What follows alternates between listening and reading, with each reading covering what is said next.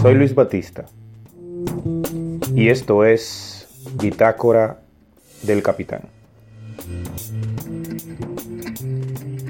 Es de noche, una noche dominada por el ruido de las chicharras. Y mientras suenan las chicharras, pienso en, en contrastes, pienso en cómo esta tranquilidad apenas perturbada por el ruido de los pájaros, por el ruido de esas chicharras que escuchas al fondo, contrasta con la situación actual político, social de la República Dominicana. Y pensando en ello, me provocó hablarte en este podcast de la democracia como concepto político, sus orígenes, su devenir histórico y la situación actual de nuestra democracia, la democracia dominicana. Una democracia que desde hace ya tiempo viene siendo muy cuestionada, pero que en las últimas semanas, a raíz de del fiasco que fueron el, el conato de, del proceso electoral del pasado 15 de febrero, pues 16 de febrero, perdón, del pasado domingo 16 de febrero, pues ha causado todo un, un revuelo, todo un escándalo en la sociedad dominicana. Y por eso me parece oportuno, me parece un poco hasta sensato hablar de, de democracia el día de hoy.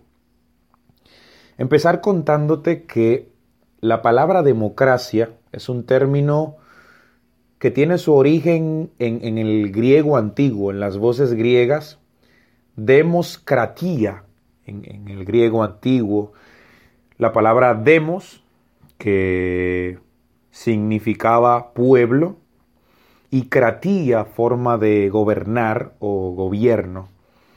Literalmente traduce gobierno del pueblo. Esta doctrina tiene su origen en la antigua Atenas. Y te preguntarás, ¿cómo era la democracia en sus orígenes? ¿Cómo era la democracia en aquella ciudad polis griega de Atenas en la antigüedad. Y para intentar ponerlo en perspectiva, vamos a remitirnos a la Atenas del siglo V, del siglo V antes de Cristo. En el siglo V antes de Cristo, en Atenas, teníamos una población de unos 340, 350 mil personas aproximadamente distribuidos de la manera siguiente. Teníamos 100.000 extranjeros, teníamos 40.000 ciudadanos atenienses y teníamos 200.000 esclavos, el grueso de la población. Evidentemente, los únicos que podían participar de la vida política y de la vida social en Atenas con plenos derechos eran los ciudadanos. Para ser ciudadano en la Atenas de la antigüedad había que ser de sexo masculino, había que ser libre, hijo de padre y madre ateniense, nacido en la región del Ática, ser mayor de 18 años y haber cumplido el servicio militar obligatorio.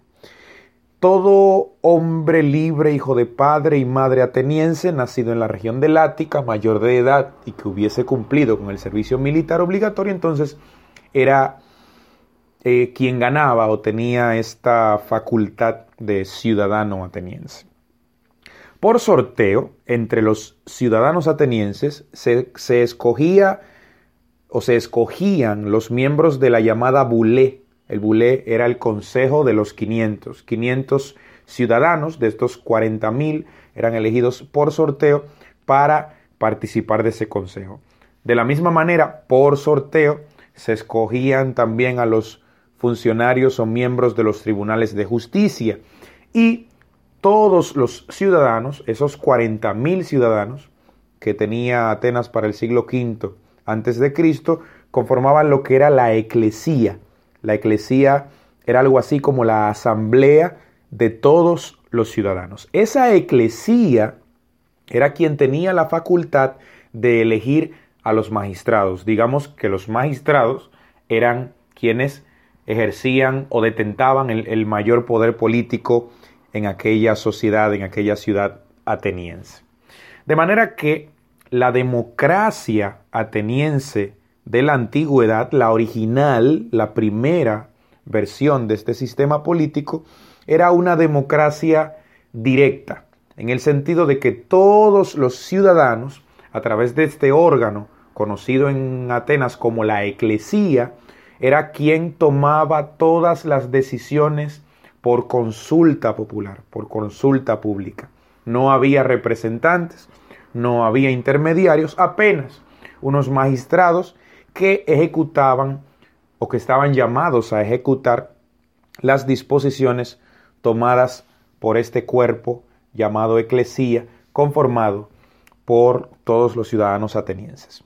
Vamos a revisar entonces cuáles son los tipos de democracia que tenemos hoy en día. Hoy en día existen cuatro tipos de democracia. El primero, la democracia indirecta o representativa. La segunda, la democracia semidirecta o participativa.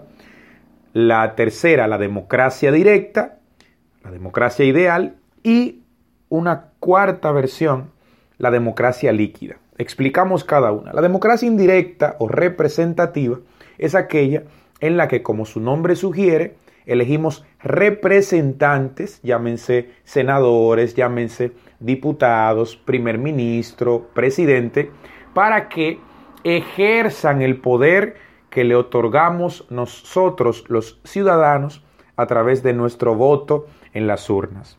Elegimos representantes, en el caso del sistema dominicano, elegimos representantes cada cuatro años para que durante ese periodo ellos nos representen en los poderes del Estado. La democracia semidirecta o participativa es una versión de este sistema democrático en la que el poder del pueblo va más allá o el nivel de participación o grado de, de incidencia del pueblo en las decisiones de Estado va más allá de participar del sufragio cada cuatro años, sino que tienen otros mecanismos de participación. Eh, algunos te los, te los mencioné en el podcast que hice contigo sobre participación ciudadana. Es decir, que además de elegir representantes cada cuatro años, el pueblo, en la democracia semidirecta o participativa, es también consultado acerca de decisiones importantes de tipo legal y político. Para eso existen consultas como son el referéndum, el plebiscito y las iniciativas de tipo popular que los ciudadanos pueden someter directamente. Un tercer tipo de democracia es la democracia directa. En algunos países europeos, específicamente del norte de Europa, como Noruega, como Suecia, como Suiza, la democracia se ejerce de manera directa, sin representantes. Apenas hay unos funcionarios con funciones ejecutivas, valga la redundancia, que están allí para hacer cumplir las disposiciones que tomó la ciudadanía reunida en asamblea. Digamos que la democracia directa de estos países del norte de Europa, de las democracias más avanzadas y completas del mundo, pues es lo más cercano a aquella versión original de la Atenas del siglo V antes de Cristo. Y la democracia líquida, que es un concepto relativamente nuevo, como su nombre sugiere, líquida, es una democracia en la que los ciudadanos tienen la posibilidad de bien elegir representantes para que tomen las decisiones por ellos o bien, en algunos casos, bajo circunstancias especiales establecidas por las constituciones o cuerpos de leyes de esos países, pues tomar directamente eh, en su condición de ciudadanos las decisiones más importantes en consulta popular. La gran pregunta es a raíz de, de estos tipos de democracia que hemos visto, ¿qué tipo de democracia tenemos hoy en día en la República Dominicana? Pues, evidentemente, eh, a raíz de las explicaciones anteriores, queda claro que la República Dominicana vive en una democracia indirecta, indirecta, perdón, o representativa. ¿Qué quiere decir esto? Que nuestra incidencia en las decisiones de Estado apenas se limitan al derecho al voto cada cuatro años por los procesos que organiza el ente rector de los mismos, la Junta Central Electoral. Los acontecimientos nefastos del pasado 16 de febrero, pues no fueron más que una suspensión, para usar los términos del organismo, una suspensión del derecho del pueblo a ejercer su voluntad en las urnas. Vivimos en una democracia indirecta o representativa, donde no tenemos mayor incidencia u otra incidencia más que el derecho a elegir a nuestros representantes cada cuatro años. Si nos quitan eso, pues ¿qué nos queda? No? Hablarte también de um, los grados de incidencia de las democracias. Existen tres grados de influencia o de incidencia de parte de la ciudadanía en lo que son las democracias. Están las democracias de baja intensidad, que no son más que aquellas en las que el pueblo, la ciudadanía, apenas se limita a elegir representantes cada cuatro años y nada más. Del mismo modo existen democracias de mediana intensidad que son aquellas en las que el ciudadano, además de elegir representantes cada cierto periodo de tiempo, con cierta frecuencia, en las urnas, también tiene la potestad de participar de las decisiones del gobierno a raíz de estas o a partir o a través de estos mecanismos de consulta pública, los ya mencionados referéndum, plebiscito e iniciativas eh, populares. En algunas democracias, como la estadounidense, el poder legislativo tiene la facultad de, de aplicarle al presidente del país el llamado impeachment o juicio político, a través del cual, según la constitución norteamericana, si tres cuartas partes de los representantes de esa Cámara están de acuerdo, y se encuentran eh, faltas graves en el ejercicio de su poder al presidente, pues este, esta Cámara de Representantes tiene la facultad de removerlo de su puesto. Las democracias, para que sean realmente efectivas, deben ser así, debe haber un equilibrio y eso es precisamente lo que ha venido faltando en los últimos años o lo que le ha venido faltando en los últimos años, digamos 15, 20 años últimos, a la democracia dominicana. Y finalmente están las democracias de alta intensidad, como la de los países ya mencionados de Europa, donde el pueblo se reúne con cierta frecuencia y en asamblea toma directamente todas las decisiones importantes. A propósito de de estarte hablando ¿no? de, de democracia como concepto político, recuerdo una frase del politólogo estadounidense Robert Dahl que desde la primera vez que tuve la oportunidad de leerla me hizo siempre mucho ruido y quiero compartirla contigo y, y repasarla y, y desmenuzarla contigo. Decía Robert Dahl que la democracia como es no es la democracia como debería ser. Y la democracia es, ante todo y por encima de todo, un ideal. La democracia como es, no es la democracia como debería ser. Y la democracia es, ante todo y por encima de todo, un ideal.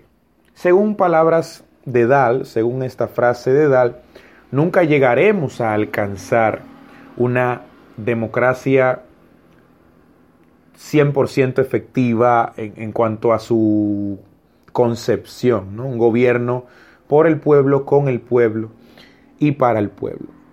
La pregunta es entonces, ¿el sistema de democracia representativa, este sistema que tenemos en la República Dominicana, puede llegar a ser realmente equitativo?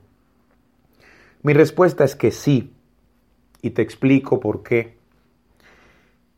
Pero para que una democracia como la nuestra, una democracia representativa, pueda ser realmente efectiva, pueda ser lo que está llamada a ser, tienen que cumplirse algunas condiciones. La primera condición que se me ocurre es que debe existir de pleno un auténtico Estado de Derecho. No puede primar otra cosa que el imperio de la ley. Que no hayan personas, que no hayan cargos, que no hayan puestos, que no hayan apellidos, que no hayan familias, ni personas, ni instituciones de ninguna índole, de ninguna naturaleza, por encima de lo que dispone la ley. Y quiero citarte, a propósito de hablar de lo que es un Estado de Derecho, un fragmento de lo que fue el discurso de toma de posesión del profesor Juan Bosch cuando fue favorecido por el pueblo dominicano en las urnas después de la caída de la dictadura de Rafael Trujillo en las primeras elecciones democráticas celebradas en el país después de 31 años de tiranía. Decía él, cito, queremos advertir al país que el presidente de la República no tiene amigos, ni enemigos, ni arientes, ni parientes. La ley protege a todos los dominicanos, pero la ley también les cae encima a todo dominicano que la viole. Así pues, si algún amigo nuestro, algún miembro dirigente, destacado o no, del partido que ganó las elecciones, comete un delito grande o pequeño, que sepa que va a tener que enfrentarse con los tribunales. Y si algún enemigo comete un delito grande o pequeño, que sepa que tendrá que enfrentarse a los tribunales. Aquí no hay amigos, ni enemigos, ni arientes, ni parientes. Esto es una república que tiene que regirse por la ley. Y la ley no conoce nombres, ni personas, ni sentimientos, ni relaciones familiares. Oigan lo que estaba diciendo el profesor Juan Bosch en 1962 tras resultar electo por el pueblo dominicano. Que la ley tiene que estar por encima de todo y de todos para que podamos vivir en un clima de lo que es un Estado de Derecho.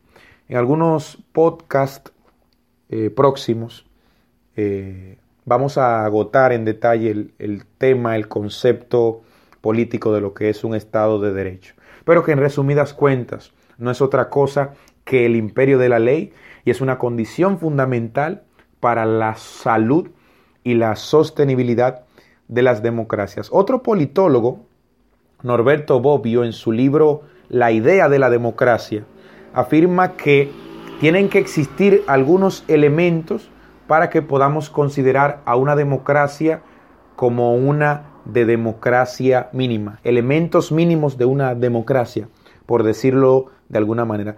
Dos tareas fundamentales. La primera, que las reglas, la ley nos diga quién está a cargo y autorizado de tomar decisiones colectivas. Y segundo, bajo qué procedimientos. Si hay reglas capaces de contestar estas cuestiones, existe la democracia, pero tienen que haber otros elementos para que haya una democracia al menos mínima. ¿Cuáles son los elementos de una democracia mínima? Bueno, la participación política del mayor número de gente interesada en hacer actos de presencia en la vida política. Segundo, la regla de la mayoría, es decir, tomar como el criterio central para las decisiones políticas la opinión de las mayorías. Tercero, derechos de comunicación usuales. Con esto se logra la selección entre diferentes élites y programas políticos. Y cuarto, la protección permanente de la esfera pública. Esos son los elementos de una democracia mínima. Ahora, ¿cuáles serían los elementos de una democracia máxima? Bueno, el control de las decisiones del gobierno, cuyo poder está depositado constitucionalmente, no por el concepto, sino por la ley, está en los funcionarios electos.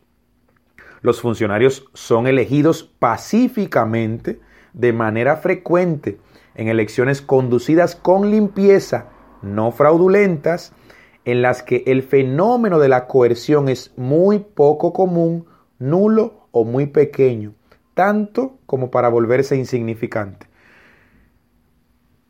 coerción quiere decir que te presionen para eh, tomar una decisión contra tu voluntad en, en términos electorales. Sufragio igual y universal en todos los adultos. Todos los adultos tienen derecho a votar en las elecciones de los funcionarios. Esa es otra de las condiciones para una democracia máxima. La mayoría de los adultos tienen derecho a presentarse como candidatos para cargos electivos en el gobierno. Otro aspecto es el derecho de expresarse con libertad sin correr el riesgo de ser castigado, es decir, despido, persecución o cualquier otro tipo de amenaza. Otro elemento, el derecho de los ciudadanos de tener fuentes de información alternativas que no estén monopolizadas por el gobierno ni por ningún otro grupo. La existencia de varios medios, no uno único.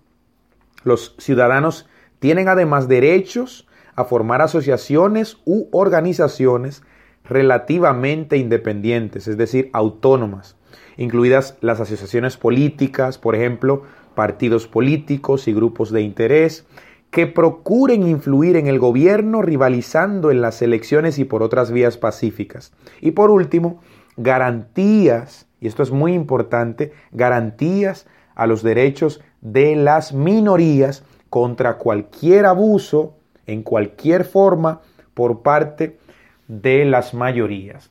Condiciones de una democracia. Te hablé del Estado de Derecho, del imperio de la ley, pero también un elemento fundamental para la supervivencia saludable de las democracias, la sostenibilidad de las democracias a largo plazo es la participación ciudadana. Dedicamos uno de los podcasts anteriores al tema de la participación ciudadana y en él vimos la importancia que ésta tiene para la salud de las democracias. Sin participación ciudadana, sin compromiso, sin una voluntad responsable por parte de la ciudadanía de participar, de supervisar, de acompañar los procesos y las decisiones que se toman desde el poder, ninguna democracia puede sobrevivir. Y no puede hacerlo. Y al no poder hacerlo, por esa falta de compromiso ciudadano, pues ha pasado lo que ha pasado con la democracia en la República Dominicana. ¿Qué ha pasado con la democracia en nuestro país? Esa es la gran pregunta. Un cáncer muy nocivo, un cáncer perverso, corrosivo, letal, la corrupción administrativa.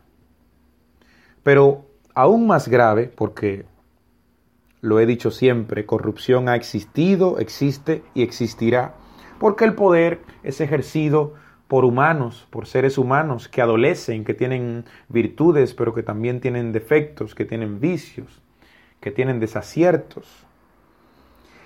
Lo que no podemos permitir más como sociedad es este fenómeno de la impunidad, de que estas prácticas corruptas degeneren en una impunidad consentida por el oficialismo donde se alimenta una cultura de la corrupción desde los más altos estamentos del Estado hacia las clases, los estratos más bajos de la sociedad dominicana.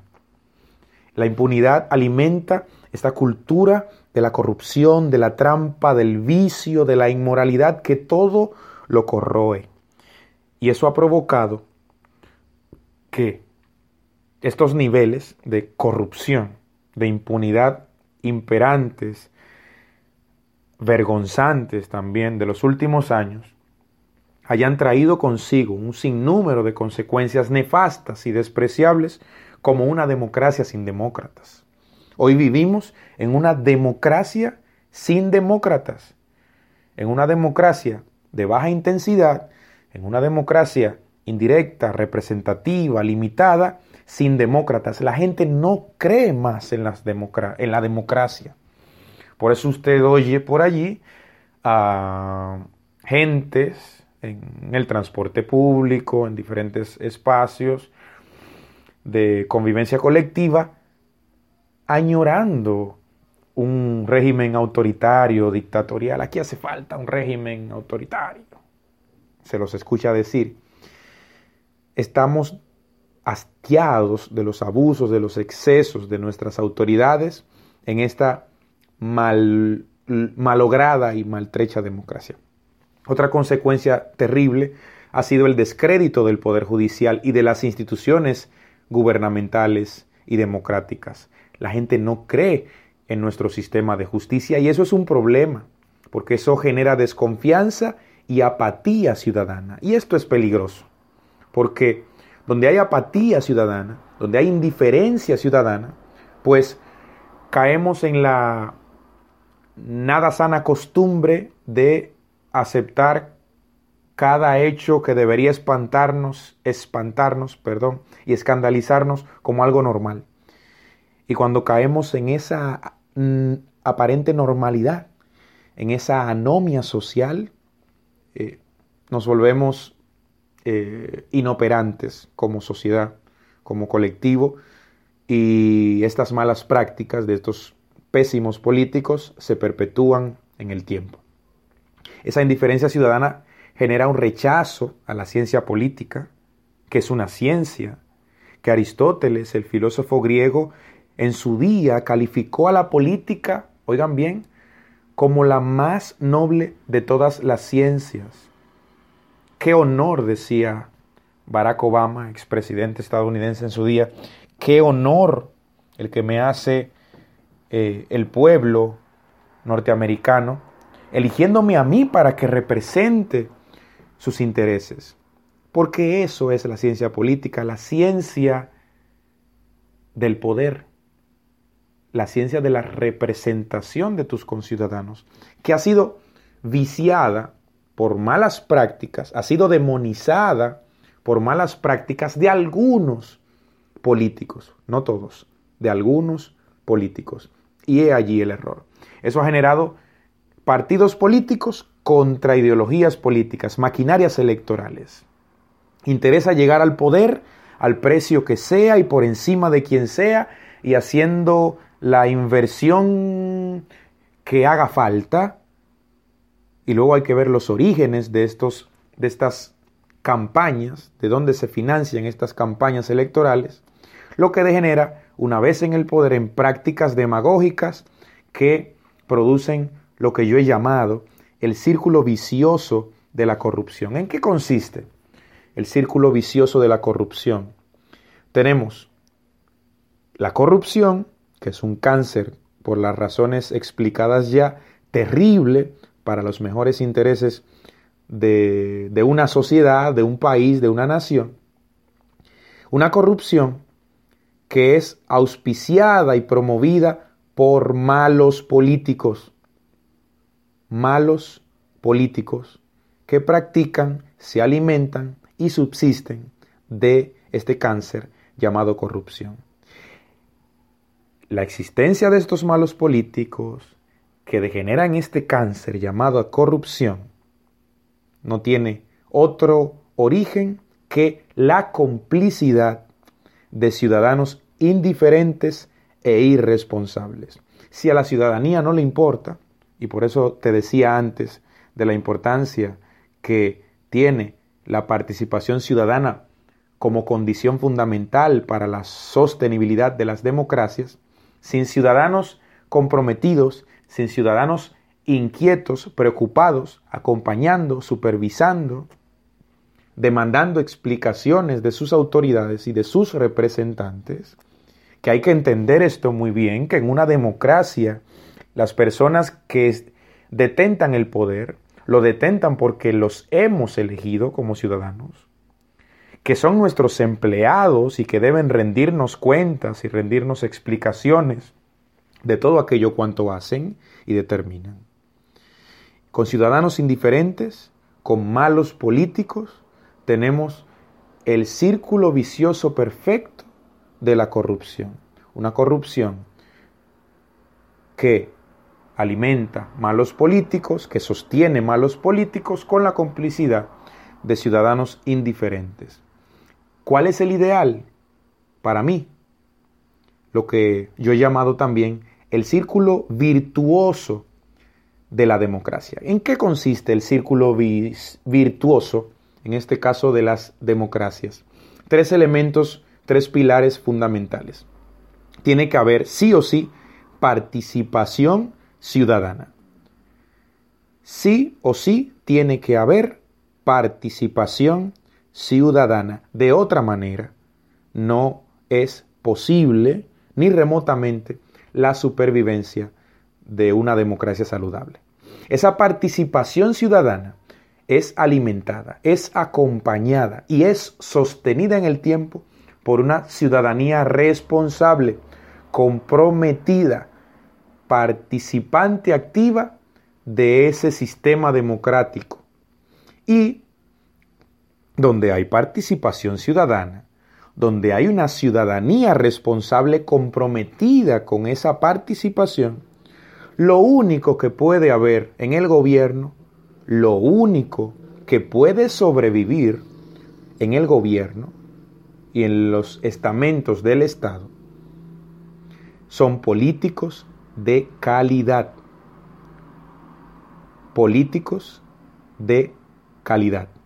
Así funciona el círculo virtuoso de las democracias en contraposición al círculo vicioso de la corrupción círculo virtuoso de las democracias. Tiene participación ciudadana, tiene ciudadanía responsable que produce políticos de calidad. El llamado, el mensaje, no podemos pretender que, o no podemos aspirar más bien, a tener mejores políticos si no somos mejores nosotros como ciudadanos primero. Mucho de lo que ha pasado, mucho de este derrotero del sistema democrático dominicano, es culpa nuestra, porque por mucho tiempo miramos para el otro lado. Dejamos de cumplir con nuestro rol como ciudadanía, que ciudadanía no se limita solamente a la potestad civil y política de elegir representantes cada cuatro años, es que tenemos, es que estamos llamados a acompañar al sistema democrático, que es sensible, que adolece en democracias indirectas como la nuestra. Entonces, empecemos a cambiar a nuestra sociedad desde dentro de nosotros mismos.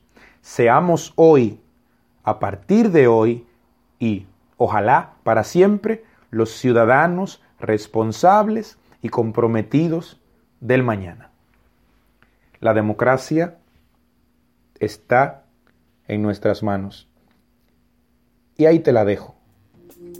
Esto fue una entrega más de Bitácora del Capitán, en este caso, hablando sobre lo que ha ocurrido en los últimos años con la democracia en la República Dominicana. Nos escuchamos en la próxima. Chao.